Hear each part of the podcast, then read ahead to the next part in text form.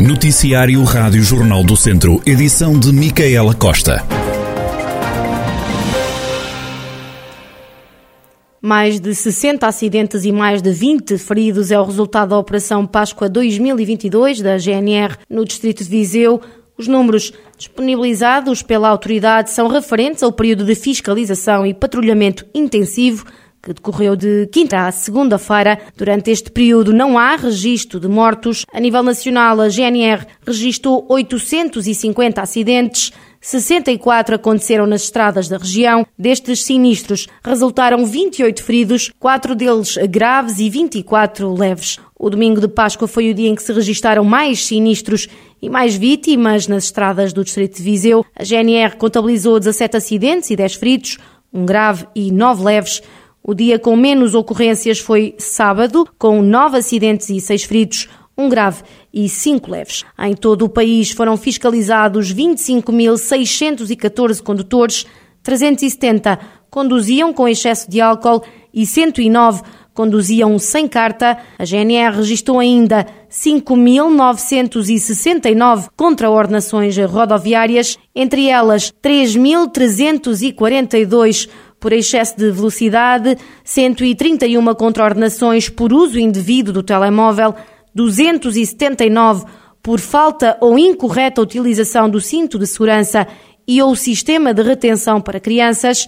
Nos cinco dias de intensificação da operação, a GNR registrou 850 acidentes nas estradas do país, de onde resultaram três vítimas mortais e 28 feridos graves.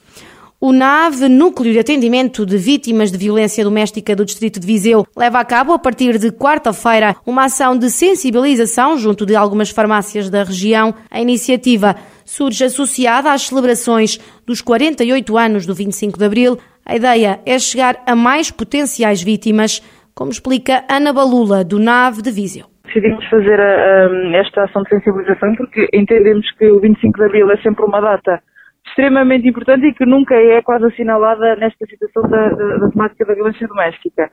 E então decidimos, eh, decidimos associar-nos a algumas farmácias uh, do, do, distrito de Viseu, de todo o distrito, e, e, vamos então fazer esta campanha em cada pessoa que vá comprar uh, qualquer que seja a medicação à sua farmácia de referência, é-lhe sempre dado um flyer que tem uma frase alusiva à temática da violência doméstica e também da, da liberdade, eh, bem como eh, os contactos também do NAV, onde a pessoa pode ligar, efetivamente, se precisar de, de algum tipo de apoio. Entendemos que também é uma, é uma forma de chegar à população mais idosa, que muitas vezes não consegue aceder a estes contactos e é uma população que recorre mais frequentemente a farmácias, não é?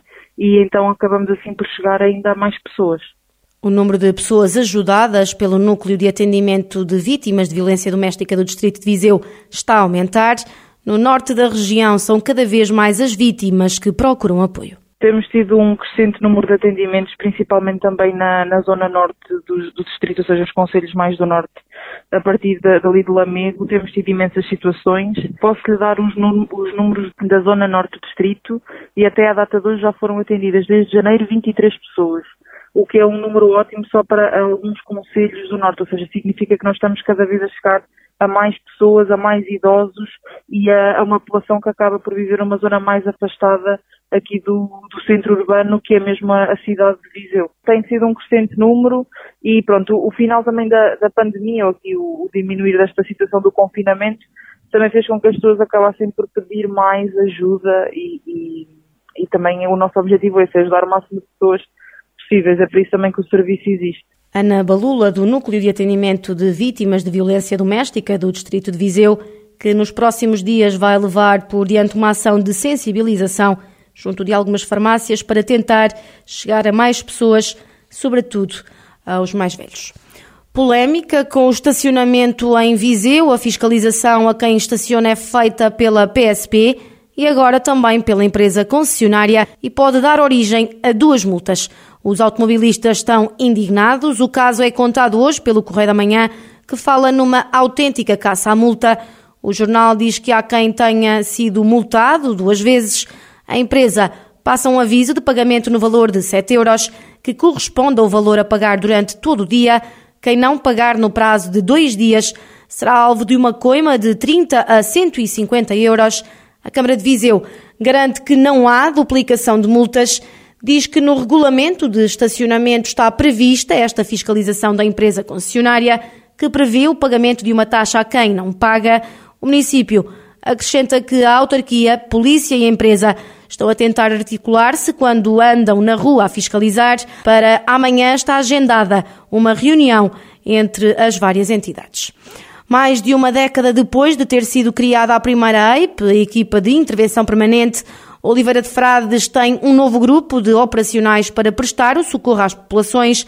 A nova EIP entrou ao ativo esta segunda-feira e vem melhorar a resposta dos bombeiros, como destaca o comandante dos voluntários de Oliveira de Frades, Fernando Farreca. Nós já temos uh, logo assim que elas uh, começaram a ser instaladas, há cerca de 11 anos.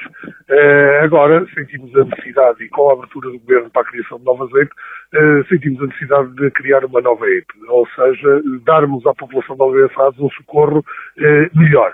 e melhor de que forma?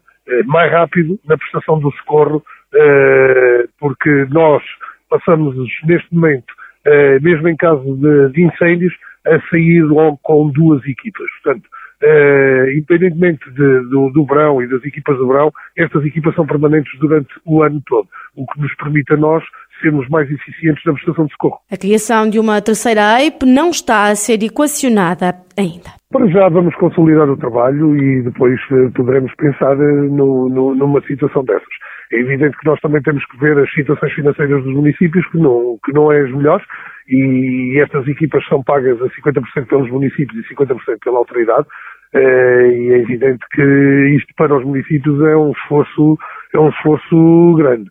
Claro que a associação, enquanto associação, eh, a única eh, despesa que tem com estas equipas é ao nível de fardamento e, e, da, e, e da de despesa normal, corrente do dia a dia das equipas e em termos de vencimentos esta despesa uh, vai para os municípios e para a autoridade.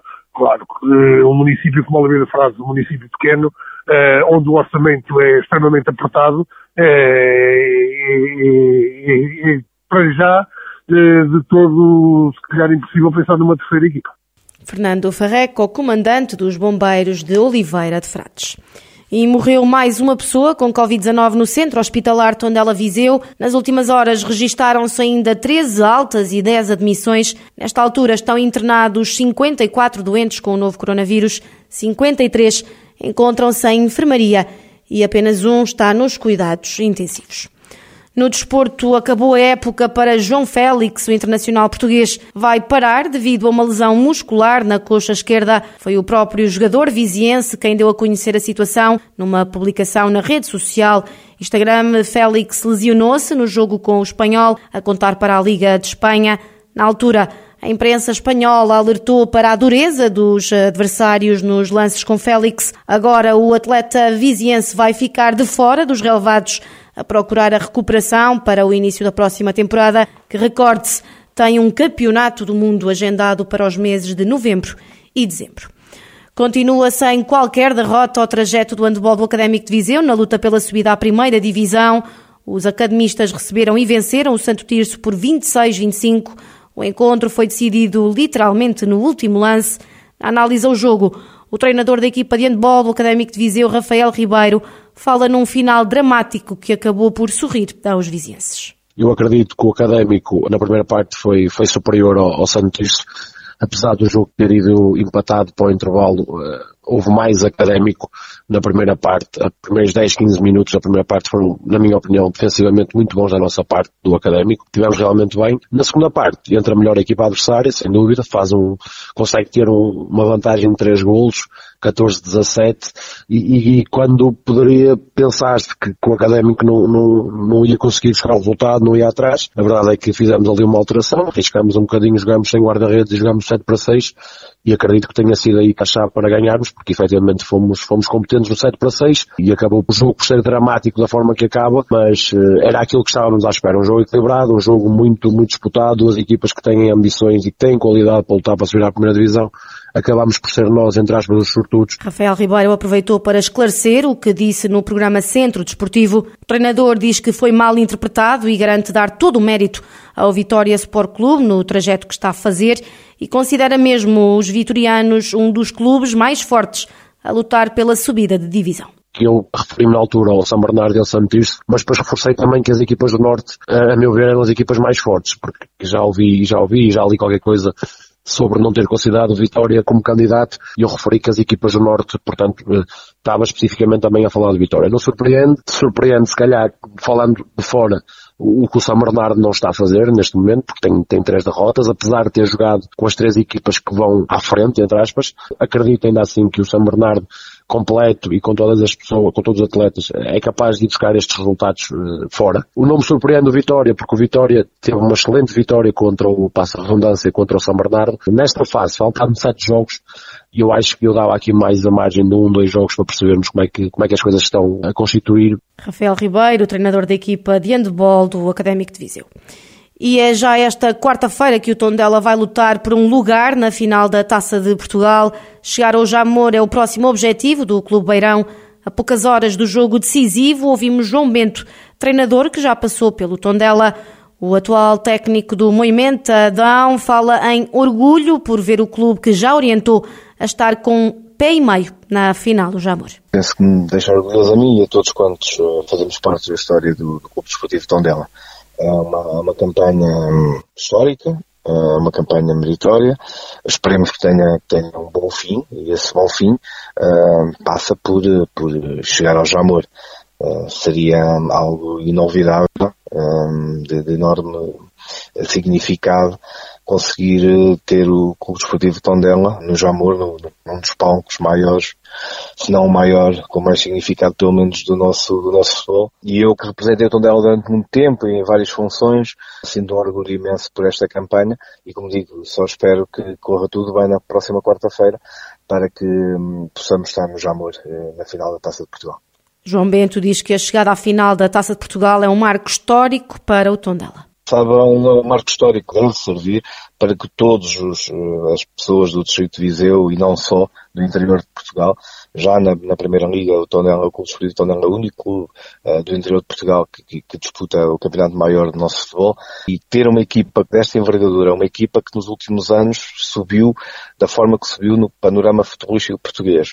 Tê-lo no Jamor, como todos esperamos que possa estar, uh, é de facto, além do marco histórico, deverá ser para todos, para uns mais para outros, naturalmente para quem representa o clube uh, bem mais, mas deverá ser um, um, motivo de grande orgulho e, uh, estando lá, uh, o sonho que manda a vida e tudo poderá depois acontecer. João Bento, que orientou o Tondela em três épocas, 2004-2005, 2005-2006 e 2006-2007. O sonho do Jamor para o Tondela está mais perto do que alguma vez esteve. Os Auriverdes jogam em Mafra esta quarta-feira entram em campo com três golos de vantagem.